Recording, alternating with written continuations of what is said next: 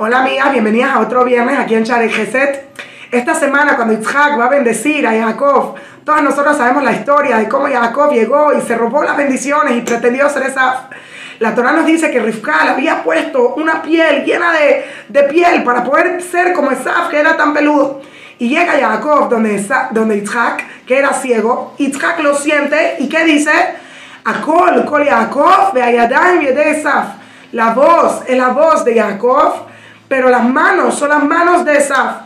Y nosotros sabemos que a pesar de que tenía esta dualidad, esta contradicción, y no sabía, no, sabes, no sabía, no estaba exactamente seguro quién era, Itzhak igual bendijo a Jacob.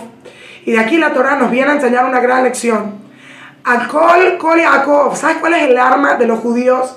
El arma de los judíos es la palabra, la voz, la tefila, las plegarias. Pero el arma de los goim es, son las manos.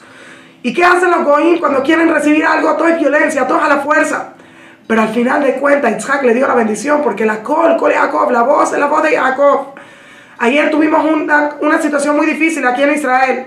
Y me recuerda esta para allá decir, sí, van a venir, van a estar en contra de nosotros, van a atacarnos. Pero a Col, Col y Jacob, siempre y cuando nosotros levantemos nuestra voz y recemos y nos apeguemos a Dios, vamos a poder en contra de cualquier obstáculo, en contra de cualquier problema.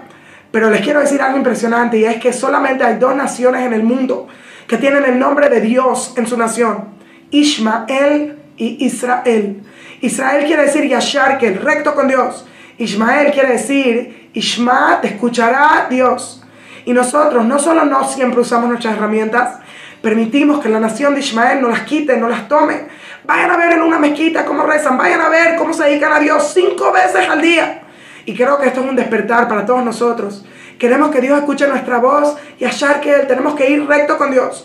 Porque la voz de Jacob siempre va a ser más fuerte que las manos de Saf. Pero la voz de Jacob se tenga que escuchar.